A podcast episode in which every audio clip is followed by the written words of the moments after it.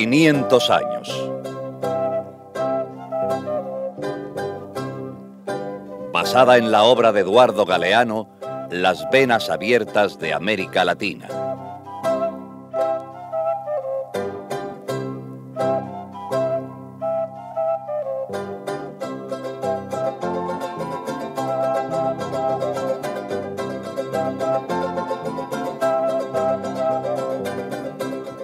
Dientes de hierro sobre América Latina. Que también podría llamarse El tío Sam y sus 40 ladrones.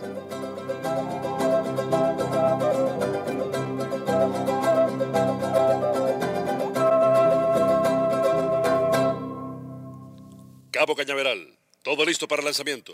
Astronautas a bordo de la nave. Motores en marcha. Six, five, four, three, one, zero.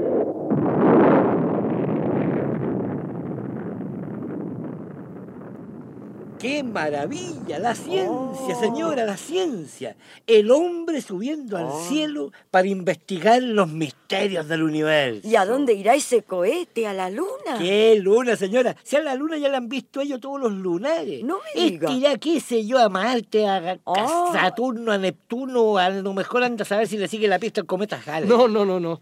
Este debe andar siguiendo otra pista.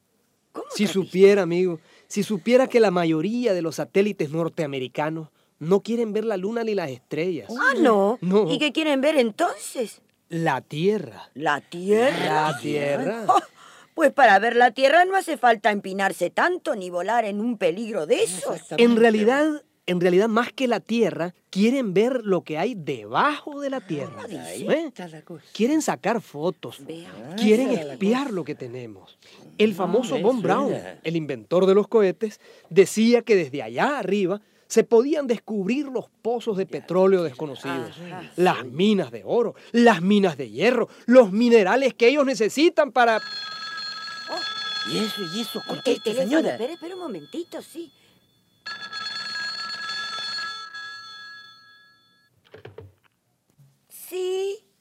¿Cómo dice? ¿Nosotros? Nosotros por la, eh, por la curiosidad, ya sabe. Eh, que- Claro, claro. Eh, mire, sí, en ese caso disculpe. No, no, no, no se preocupe, ya nos vamos. Y perdone, ¿Qué, ¿no? qué pasó, señora? ¡Ay, ay, Dios mío! No sé, un señor ahí furioso. ¿Pero quién era, pues? ¿Y qué sé yo? Un americano, creo. No se metan en lo que no les importa, dijo. Seguridad nacional. Parece que no le hace gracia que andemos mirando los avioncitos. Ya, vámonos de aquí los tres, no Uy, vaya vamos, a ser no, que... por Pues favor, vámonos. Ándele.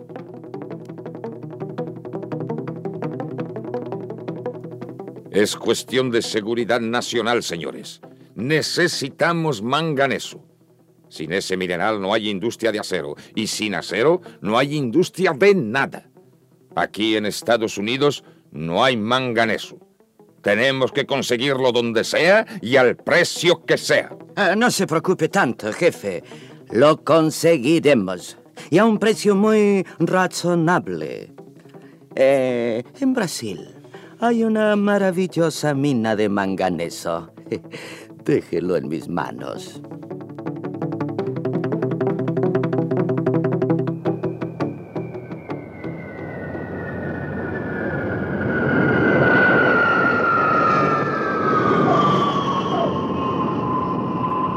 1948 llegó a Brasil un extraño personaje. Venía a ocupar un nuevo cargo en la embajada norteamericana de ese país. Hello. Oh, mis respetos, señor presidente. Muito obrigado. E você é. Eh, el agregado mineral de la embajada norteamericana. Como dijo? Ah, Señor mío, si hay agregados militares, agregados de prensa, agregados culturales, ¿por qué no puede haber un agregado mineral? Sim, sim, claro, claro. Mas, em que consistiria seu trabalho? Ayudar a Brasil. Ayudarlos a ustedes a aprovechar mejor los recursos minerales que tienen en este gran país. Eh, tomaremos unas copas, señor presidente, y así podremos hablar con más confianza. El presidente brasileño de entonces, Eurico Dutra, era amigo de la libre empresa y de la inversión extranjera. Era amigo de los norteamericanos. Y también se hizo amigo del nuevo agregado mineral.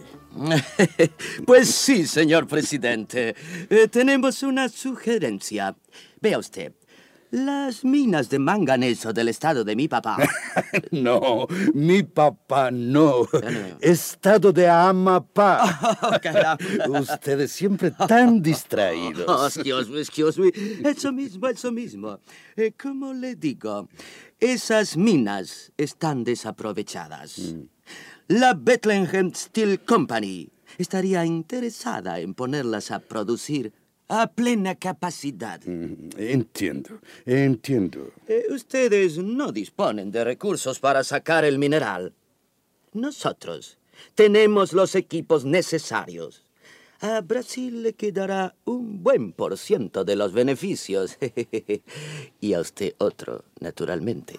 El gobierno de Eurico Dutra le entregó a los norteamericanos las minas de Amapá, uno de los yacimientos más ricos del mundo.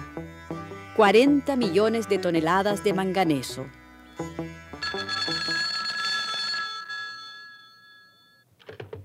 Hello? Oh, yes, yes. Oh, no, no me diga. ¿Solamente el 4% de los beneficios? Esos, esos brasileños. Sabrán bailar samba, pero en negocios, el 4%. ok, ok, un trabajo excelente. Desde entonces, la Bethlehem Steel Company comenzó a mudar montañas de mineral de manganeso desde el Brasil hacia los Estados Unidos.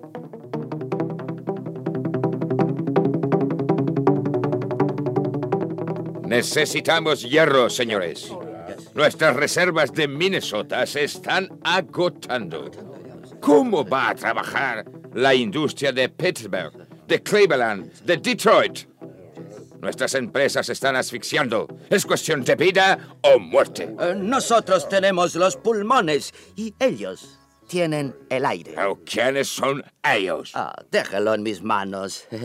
¿Cuándo sale el próximo avión para Brasil?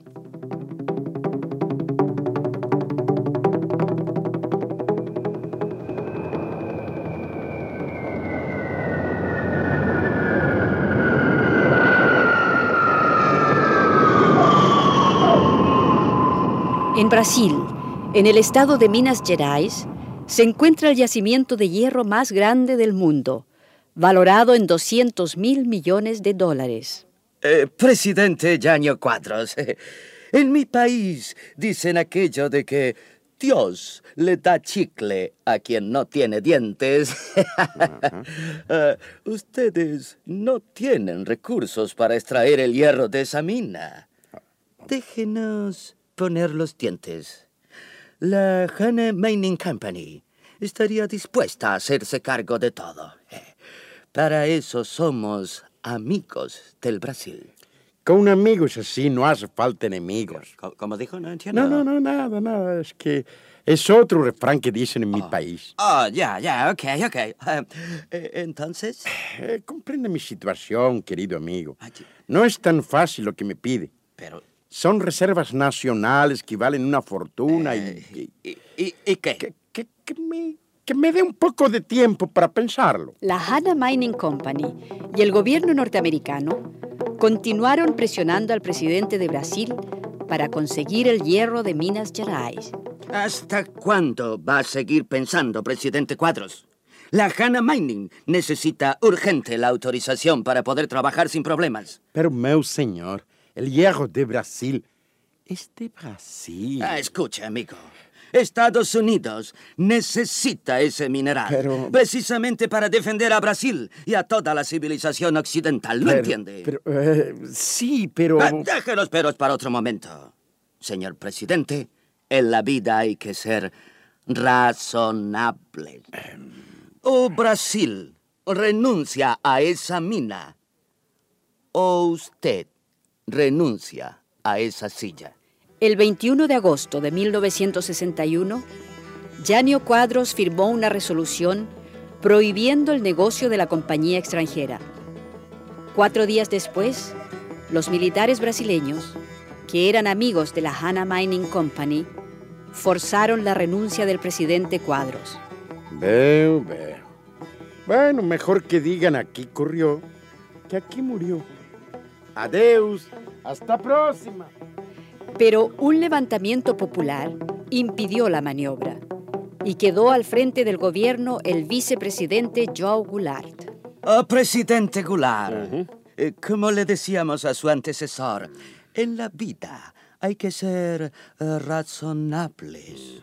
Eh, eh, podemos llegar a un acuerdo que nos beneficiaría a los dos, a usted y a nosotros. A los dos. Mas no a Brasil. Esas minas de hierro son una riqueza nacional. No habrá autorización. Eh, tendré que esperar a que cambie su mente. Pues espere sentado para no cansarse. Eh, señor Goulart, usted ya nos está aburriendo un poco. Su posición atenta contra los intereses de los Estados Unidos de América. Y los intereses de Brasil.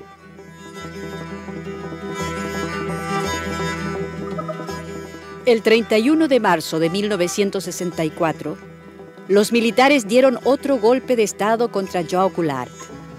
El mariscal Castelo Branco, amigo de los norteamericanos y apoyado por ellos, arrebató la presidencia de la República.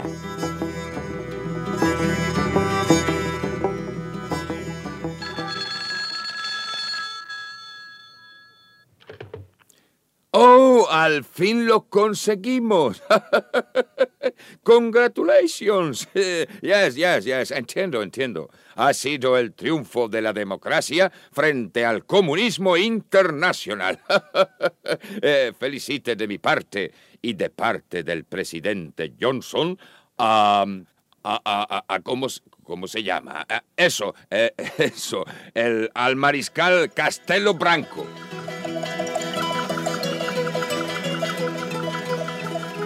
La Seguridad Nacional de Estados Unidos se dio la mano con la Seguridad Nacional de Brasil. Comenzaron los largos años de las torturas, el exilio, los asesinatos de miles de brasileños. Desaparecieron los derechos humanos y quedaron los derechos de las empresas extranjeras asegurados por los gobiernos militares. En la vida hay que ser razonable. ¿Por qué no? O Brasil necesita inversiones, fuentes de trabajo. O Brasil no tiene recursos para poner a producir esa mina por cuenta propia. El 24 de diciembre, como regalo de Navidad, la Hanna Mining Company recibió la autorización para saquear el hierro del Brasil. Seis meses después, la importante industria petroquímica fue entregada también a las compañías extranjeras.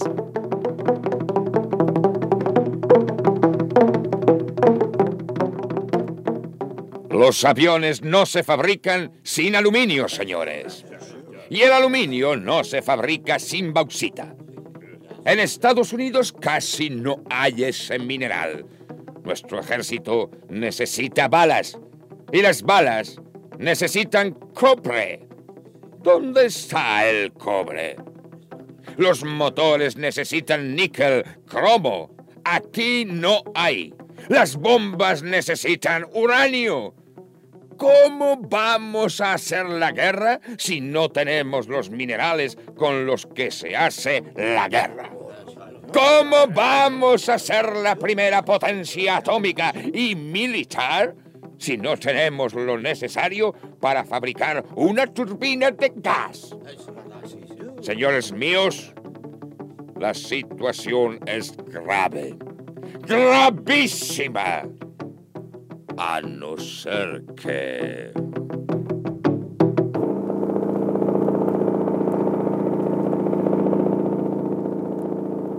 En 1964, los aviones de la Fuerza Aérea de los Estados Unidos sobrevolaron y fotografiaron la inmensa selva de Brasil.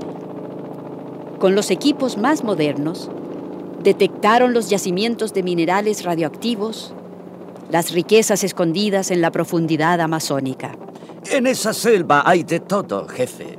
Mire, mire esto. A ver, a ver. Uranio, cobre, plomo, zinc, Oh. oro, Oh. plata, diamantes, eh, cuarzo, mercurio. Chacho. eh, Todos los minerales. eh, ¿Qué más queremos? Ah, Y todo está, como quien dice, al alcance de la mano. Pues me echan la mano.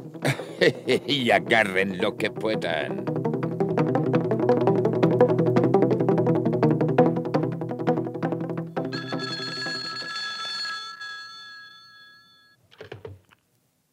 ¿Yes? Oye, ¿a siete centavos? Oh, no puedo creerlo. Oh, my God. Siete centavos. oh, por supuesto, por supuesto, compren toda la tierra, la selva del Brasil entera. Aprovechen, aprovechen. Exacto, exacto. A- avisaré ahora mismo a las compañías interesadas. ¿Cómo, cómo, cómo dice? Ah, claro, ah, también a los funcionarios del gobierno, si son la misma cosa, hombre. Sí, sí, la misión cultural llegará enseguida. El gobierno de Brasil dio todas las facilidades para colonizar la selva virgen.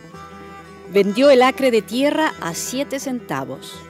Las compañías extranjeras se apoderaron de 20 millones de hectáreas de suelo brasileño. ¿Y ustedes quiénes son? De la misión cultural. Yo soy antropólogo. Vengo a conocer indios de la selva. Ah, ¿y usted? Eh, eh, yo soy eh, espel- espeleóloga. ¿Qué, qué? Eh, científica, my friend. Investigadora de cuevas. Eh, como geóloga, but more complicated, you know? Do you speak English? ¿Y, y usted? Ah, Yo soy entomólogo. Me intereso en las mariposas de Brasil. ¿Y, y esos helicópteros? ¿Que va a cazarlas desde arriba? Ah, señor, con helicópteros, examinar mejor el terreno y terminar más rápido el trabajo. Es misión de carácter cultural.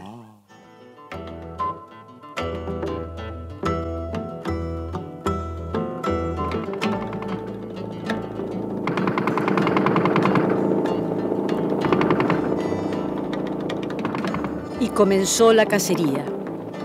La cacería de indios para despojarlos de sus tierras. Y para despojarlos de las riquezas que tenían los indios, sin saberlo, bajo sus pies. Los pueblos indígenas de la selva fueron ametrallados desde helicópteros y avionetas. Regaron sobre sus aldeas el virus de la viruela. Les arrojaron dinamita.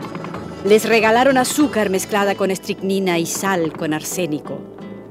Se vaciaban las comunidades de la Amazonía. Se vaciaban también los tesoros escondidos.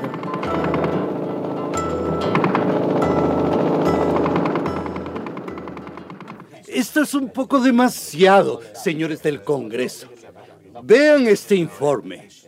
El contrabando de uranio y minerales radioactivos alcanza ya la cifra de un millón de toneladas. ¡Un millón de toneladas! En diamantes se están sacando 100 millones de dólares por año. En plomo, zinc, bauxita, niobio.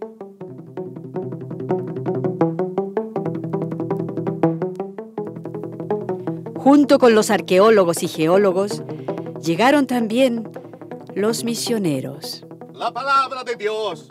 La palabra de Dios. Venimos a predicar la palabra de Jehová en estas tierras abandonadas.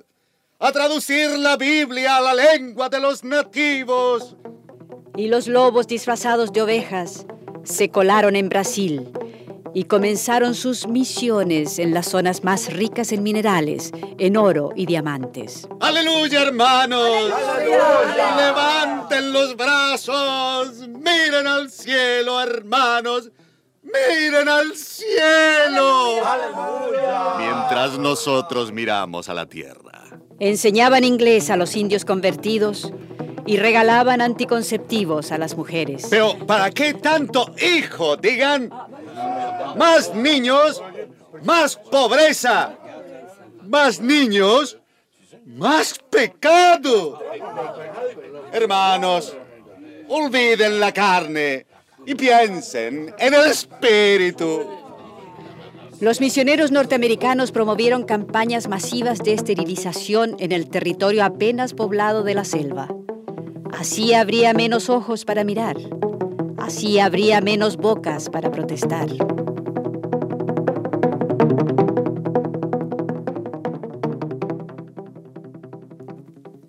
Los disfraces de estos tramposos son muy variados. Ellos vienen como médicos, como cuerpos de paz, como misioneros del Instituto Lingüístico de Verano, como técnicos de la AID, de no sé cuántas agencias para el desarrollo, el desarrollo de ellos, claro. Ah, claro. Eh, Ellos vienen con la Biblia bajo el brazo, con altoparlantes y mucha bulla. Fabrican milagros. Vaya, por Dios. Regalan harina a los pobres, juguetes a los niños. No hay pueblo ni campo de América Latina en el que no aparezca un farsante de estos. Ya está plagado. Bueno, y, y se cambian el disfraz, pero todos, todos vienen a lo mismo. Vienen a espiarnos, a explorar nuestras riquezas y a robarlas. Bueno, si ellos, unos farsantes, de acuerdo. Pero en Brasil han sido bastante flojos, digo yo. ¿En Brasil? Bueno, ¿y qué me dice de Bolivia? ¿Qué me dice de Bolivia que le regaló sus minas de zinc a la Phillips Brothers y su estaño a la International Mining Processing? Vea usted. Y su gas y su petróleo a la Gulf Oil and Company. También. Y el petróleo de Venezuela. Y el hierro que se le entregaron a la todo. Steel Company. Y a quien le regaló Perú sus minerales de Cerro de ¿quién Pasco. también? Y la Cananea Central Copper, llevándose el cobre de México. Y la Alcoa. Y la Rosario Mining, llevándose el oro y la bauxita de República Dominicana. Y- Caramba, pero entonces, ¿qué son nuestros gobiernos? ¿Unos agachados o unos prostitutos o qué? Las dos cosas, señora. Las dos cosas. Le toman el pelo a nuestros gobiernos. Claro, y ellos se lo dejan tomar. Nuestros gobiernos siempre dicen lo mismo, que no tenemos recursos para hacerlo nosotros. Es la clásica. Y entregan los recursos en nombre de la falta de recursos. Como el que vende la vaca porque no tiene dinero para comprar la leche. Peor, señora, peor, peor. Porque una vaca puede tener un ternero. Claro. Pero los minerales no hacen cría. Estas riquezas de la naturaleza no se renuevan. Lo que los extranjeros se llevan se pierde para siempre. Regalamos la patria a pedazos. Y dígalo bien alto, es que no hay patriotismo, ni vergüenza, ni nada. Si yo agarro a uno de esos gringos, le juro que le doy Este, tal... estése quieta, señora, si así no se arregla nada. Ah, ¿no? ¿Y cómo se arregla entonces? Dígamelo usted, a ver. Por ejemplo, nacionalizando, señora. Sí, nacionalizando las empresas extranjeras. Nacionalizando. Sí, señor. No me parece mal. En ese caso, se les devuelve lo que hayan invertido. ¿Pero qué dice usted, hombre? Encima eso. O sea que el muerto tiene que pagar también el cajón. Bueno, bueno, no sé, señora. Yo no sé si... Nacionalizar, nacionalizar, que sea nuestro, que se quede en el país al menos lo que no se han podido llevar todavía los ladrones.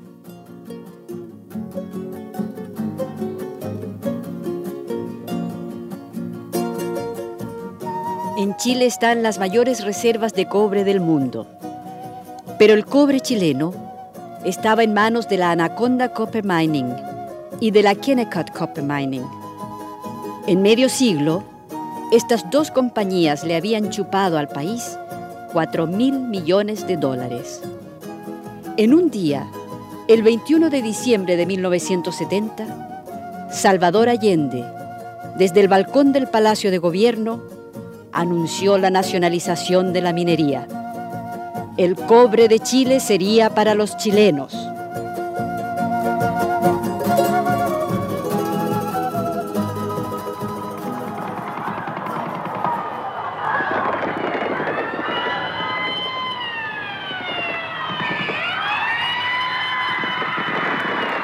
Tres años después, el 11 de septiembre de 1973, los militares, entrenados y pagados por los Estados Unidos de Norteamérica, bombardearon el Palacio de la Moneda y tomaron el poder.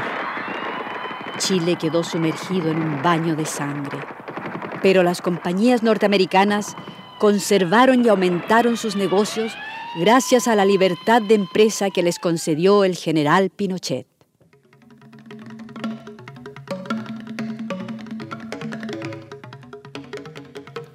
¿En qué oficinas de qué empresa se planificó la estrategia del crimen contra Salvador Allende y su gobierno democrático? ¿Quién organizó los atentados y el bloqueo económico cuando Lázaro Cárdenas nacionalizó el petróleo mexicano? ¿Qué relación había entre el estaño que comenzaba a refinar Bolivia y el presidente Villarroel ahorcado en la Plaza Murillo? ¿Quién financió la caída del gobierno de Sedi Yagan en Guyana, país productor de bauxita y manganeso? ¿Cómo se perdió tan misteriosamente la página 11 del convenio que había firmado el gobierno de Perú con la Standard Oil? ¿Quién derribó en mayo del 81 el avión en que viajaba el presidente ecuatoriano Jaime Roldós? ¿Quién derribó apenas dos meses después el helicóptero donde viajaba el general panameño Omar Torrijos? ¿Qué preocupaba más en Jamaica? ¿El socialismo de Michael Manley o las minas de bauxita, que son las mayores de América? ¿Qué preocupaba más en Cuba, la caída de Batista o la pérdida de los grandes yacimientos de níquel y manganeso? ¿Qué compañías petroleras organizaron la guerra del Chaco entre Paraguay y Bolivia, mandando a la muerte a miles de inocentes para quedarse con el oro negro de la región?